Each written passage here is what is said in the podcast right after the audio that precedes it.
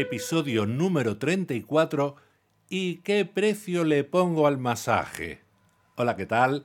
Estás en el podcast de Kaobido, Escuela de Masaje Facial Japonés, el programa en el que hablamos de la belleza, la salud, el bienestar y todo lo que tiene que ver con el masaje facial japonés. Y sí, hoy vamos a hablar de un tema que parece que se aleja del masaje facial japonés y de esas tres cosas que, de las que estoy hablando, que son la belleza, la salud y el bienestar. Pero en realidad está bastante ligado. Primero, porque no es que sea una de las preguntas que más me suelen hacer. No, no, no. Es la pregunta que nunca falta en ninguno de mis cursos. Hasta ahora es la pregunta que siempre se ha repetido. No hay ninguna otra pregunta que se haya repetido en ningún curso. O sea, es algo increíble, porque no se trata de, oye, ¿qué presión hago? ¿Y cuál es la velocidad? ¿Y cuál es esto? ¿Y cuál es aquello? Nada que tenga que ver con el masaje propiamente dicho, sino por el precio del masaje.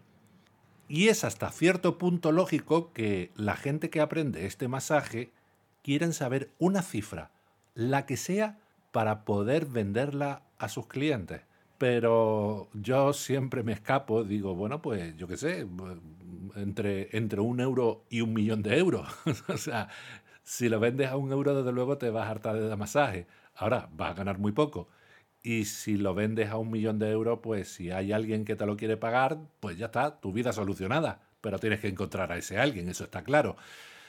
Pero ya un poquito más en serio, pues lo, lo, que, lo que eso denota es que hay una gran dificultad a la hora de establecer el precio, pero cuidado, eso no pasa solamente con los masajistas, las esteticistas, eso pasa con todo el mundo, porque yo sé que quien está escuchando este podcast, en líneas generales, la mayoría de las personas son esteticistas o son masajistas. ¿Cómo has hecho? Te pregunto a ti. A ver si me respondes. ¿Cómo has hecho para establecer tu carta de precios? La mayoría de las personas lo que hacen es que miran cómo anda a su alrededor y establecen un precio más o menos similar. Bueno, es una opción. A mí me parece que es una opción malísima, pero, mm, en fin, es una forma también de quitarte de problemas porque así tampoco tienes que pensar demasiado. Y establecer el precio con lo difícil que es te obliga a pensar y a pensar mucho, porque además te obliga a tener en cuenta el mercado, te obliga a tener en cuenta tu clientela, te obliga a tener en cuenta la naturaleza, riqueza y valor que aportas al, producto o servicio que tú estás dando. Porque, claro, todos esos son factores que luego van a incidir en el precio de tu servicio. Y claro, eso es difícil. Luego, además, una persona tiene que saber valorarse.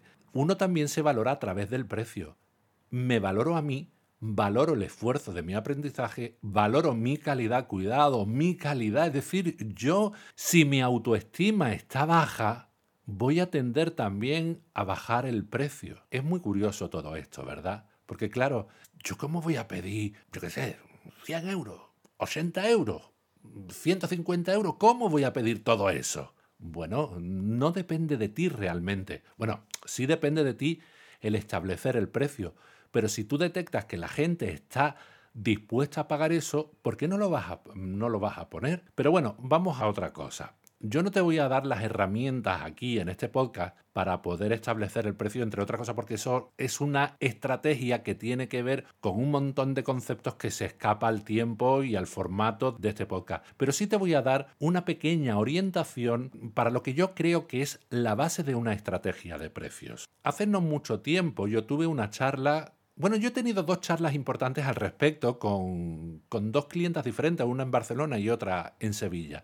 Una en Barcelona era sobre la apertura de un negocio, también tenía que ver con la pregunta que me hizo sobre qué precio tenía que, que, establecer, pero me di cuenta de una cosa, y es que estaba a punto de abrir un negocio, pero ella no se consideraba a sí misma como una empresaria, se estaba considerando como una trabajadora, es decir, eh, bueno, de hecho ella había estado siempre trabajando por cuenta ajena y ahora daba el paso al emprendimiento, pero no era muy consciente de eso. Entonces, claro, hubo un momento en que yo le dije, espera, para un momento, recuerda que tú eres una empresaria, te estás convirtiendo en una empresaria y por lo tanto tienes que tomar una serie de decisiones, pero que la primera es denominarte empresaria. Da igual que tu empresa no sea Inditex, da igual que seas una autónoma. Al final, tú y Amancio Ortega estáis en el mismo en el mismo estatus, sois empresarios. Con una pequeña diferencia, pero bueno, la cuestión está en que es lo mismo. Y en ese sentido tiene que cambiar su mentalidad. Es decir, tiene que cambiar tu mentalidad, tiene que cambiar... Yo he tenido que cambiar mi mentalidad también cuando opté por la creación de, de Caovido y, y bueno, y me metí en un berenjenal de tres pares de narices. Decidir los productos y servicios, decidir si mi escuela iba a estar físicamente en un sitio o como al final ha sido itinerante, luego la decisión últimamente de crear la escuela online, en fin, una serie de historias que forman parte de tu análisis, de, fin, de ti mismo y de tu capacidad de decisión como empresario. Eso a ella le, produjo un poco de, impacto, ¿no? Luego hubo otra charla en Sevilla, me estoy, me estoy acordando ahora, que es que, claro, me insistían tanto con el tema del precio, porque se agarraban como un clavo ardiendo a la posibilidad de que yo les diera la cifra mágica. Pues tienes que cobrar tanto, que era lo que en realidad quieren, para no tener que pensar, para no tener que establecer. Pero claro, hay una serie de cuestiones que hay que tener en cuenta, porque no se trata de perder dinero. Tampoco se trata de explotar a la gente. Primero porque la gente no se deja explotar. O sea, la gente está dispuesta a pagar X dinero por un servicio. Y más allá de eso, no te van a pagar. Por lo tanto, tú pides que no te van a pagar más. Pero sí tienes que acercarte lo más posible al dinero que están dispuestos a pagarte por el servicio que tú prestas. Si tú cobras menos de lo que están dispuestos a pagar, pues entonces estás perdiendo dinero. ¿Cuál es el problema? Que tú no lo sabes. Tú no sabes cuánto están dispuestos a pagar por ese servicio que tú estás ofreciendo. Y esa es la triste realidad, ¿no? Luego hay estrategias para conseguir captar esa información y tal, pero es un poco más complejo de lo que el formato de este podcast puede ofrecer. Yo te voy a dar una pequeña orientación para que tengas en cuenta por lo menos un baremo inicial a la hora de establecer una estrategia de precios, porque el precio es una estrategia. El precio es un diálogo que tú estableces con tu cliente con tu entorno, no con tu cliente, sino con tu clientela, con todos y cada uno. Es una forma también de que vean que tú no eres una especie de Ryanair, no eres un low cost. O sí, a lo mejor sí, te interesa ser muy barato para vender mucho y tener mucha rotación de productos eh, o de servicios. Y, claro, eh, eso son, son tomas de decisiones que, tienes que hacer en un momento determinado. Yo recuerdo cuando yo tenía mi, gabinete de, de masaje, yo decía, yo no voy a dar más masajes que una serie de masajes, ahora no viene al caso, al día, por lo tanto yo tengo que cobrar tanto porque, porque claro, yo me entrego tan de cuerpo y alma a cada masaje que no puedo dar más de X al día porque si no acabo destrozado. Acabo ya mm, que si acepto uno más no voy a estar dando masaje, voy a estar moviendo las manos encima de, la persona y, y eso no. Cada persona se merece la mayor de las atenciones. Pero claro, eso implicaba que el precio se aumentaba. Pero claro, por otro lado, la persona que venía sabía que eso era así. Pero bueno, eso es otra historia. Lo importante aquí es establecer una serie de, puntos para que tú sepas por lo menos una orientación, una base para que no pierdas dinero. Porque claro, si tú tienes una serie de productos o servicios que, imagínate tú, a ti te cuesta mm, cada uno de los productos o servicios 10 euros, ¿no? Pero si la gente está dispuesto a pagar 8 euros, tienes un problema, porque no lo vas a vender. Y si es que no lo vas a vender, te, te vas a quedar con...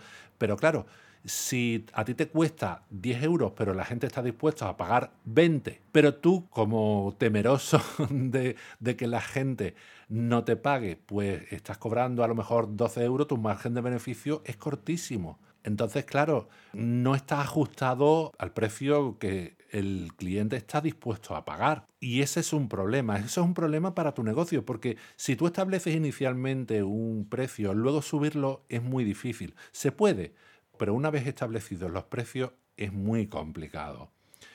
Entonces, ¿cuál es la orientación que yo te doy? Lo primero que tienes que hacer, desde mi punto de vista, para establecer, para, para empezar a pensar en una estrategia de precios, es establecer tu precio hora. El precio hora vendría muy bien para, para conferenciantes, para profesores que le llaman de un sitio, de otro. El establecimiento del precio hora es muy interesante también para ti, para saber por qué márgenes te tienes que ir moviendo y así por lo menos no perder dinero. ¿De acuerdo? Si en un momento determinado los costos son 15 euros, pero tú estás cobrando 10, pues ya sabes que en cada servicio estás perdiendo, te estás, tú tienes una hemorragia por ahí que se te está escapando el dinero. Cuando he, hablado con ciertas personas del precio hora, es curioso porque muchos me han hablado mm, de los gastos del material, los gastos físicos de su entorno de trabajo, ¿no? Por ejemplo, me hablan del producto, de la amortización de la máquina que está utilizando, me está hablando del alquiler del, local, me están hablando de los, los, suministros, me está hablando de todo o de casi todo, pero hay cosas de las que no habla. Yo lo que siempre digo, establecete un sueldo. ¿Qué sueldo quieres ganar? ¿Mil euros? ¿1.500 euros? ¿2.000 euros? ¿3.000? Da igual, la cantidad que tú quieras. Entonces vamos a empezar a sumar. Eso es lo primero que tú tienes que establecer. Primero tu sueldo. Luego vienen los gastos los gastos del local, los gastos de material. Hay una serie de gastos que son repetitivos, ¿no? O sea, sí es verdad que cuando haces inicialmente una inversión para el establecimiento del negocio, pues el mobiliario llega a un momento en que ya no, no supone un gasto, porque una vez que está vestido, pues a no ser que se rompa un mueble y lo tengas que sustituir, el mueble prácticamente es para siempre. Pero el local no, el local lo tienes que estar pagando, a no ser que lo compres, pero bueno, de todas maneras, ¿a cuánto tiempo? También tendrás que ir sumando las letras de, la hipoteca, ¿no? Luego, no se te vaya a olvidar los impuestos, ¿no? Tu cuota de autónomo, el IRPF, eso se puede calcular. Luego también creo que sería bueno poner un porcentaje para imprevisto. Tú decides cuánto, si el 5%, el 1%, el 20%, el 10%. Luego también debes establecer otro porcentaje que es el porcentaje de ahorro. No, no, tuyo, no tuyo personal. Esto no tiene nada que ver con el sueldo. Una vez que tú lo sumas... Bueno, también hay otra cosa que tienes que tener en cuenta y es cuántas horas quieres trabajar al día. Obviamente, a ser posible una, ¿no? nada más. Pero eso no es realista. Pues tú decides si vas a trabajar 8 horas o 10 horas o 5 horas o 6 horas Estoy hablando ahora de negocios eh, unipersonales. No voy a meter mm, personal, pero vamos, de todas maneras, si fueras a contratar a alguien, pues tendrías que sumar su parte correspondiente de salario, de, en fin, todo lo, todo lo que suponga, pero al detalle, ¿de acuerdo? Y claro, en ese caso ya las horas de tu empleada se sumarían a esto. Pues eso, ocho horas, entonces lo que tú haces es sumar todas las cantidades de los gastos, luego los divide entre todas las horas del mes y ahí te sale el precio hora del mes. Es curioso porque muchas veces cuando lo vemos desde un punto de vista global, pues a lo mejor pensamos que si sumamos los mil y no sé cuántos de tu nómina, o dos mil, o tres mil, más luego los no sé cuántos del local, más luego no sé cuántos, vemos cifras bastante altas y nos empezamos a, mover nerviosamente en la silla como diciendo, verás tú que esto se me va a poner en un pico enorme y luego a lo mejor cuando hacemos la división esta, pues sale un precio ahora a lo mejor de, yo qué sé, de 20, 30, 40 euros. Entonces como que uno dice, oye, pues esto no es tan imposible, 20, 30, 40 euros estableciendo el precio ahora por aquí me puedo mover, porque yo creo que en mi ciudad, en mi barrio, en mi no sé cuánto, la gente sí estaría dispuesta a pagar, yo qué sé, 20 mm, o 30 euros por una hora de servicio. Y cuidado, no nos hemos metido en la naturaleza del servicio, no nos hemos metido en si el servicio aporta valor, si no aporta valor, cuáles son sus dimensiones, si son dimensiones solamente funcionales o también son sensoriales y por supuesto simbólicas. No es el caso, seguramente, pero bueno, nunca se sabe. Todas esas cosas las tenemos que tener en cuenta. Y bueno, prácticamente hasta aquí hemos llegado. O sea, el establecimiento del precio ahora creo que es básico a la hora de establecer una estrategia de precio, porque obviamente no es lo mismo las 10 de la mañana, hay horas, hay horas del día que tú ya sabes que son flojas a la hora de, de que vengan clientes y otras, sin embargo, sabes que vas a tener la agenda siempre completamente llena. Y, además te, muerde las uñas diciendo que no puedo coger más clientes en esta hora, me cachi.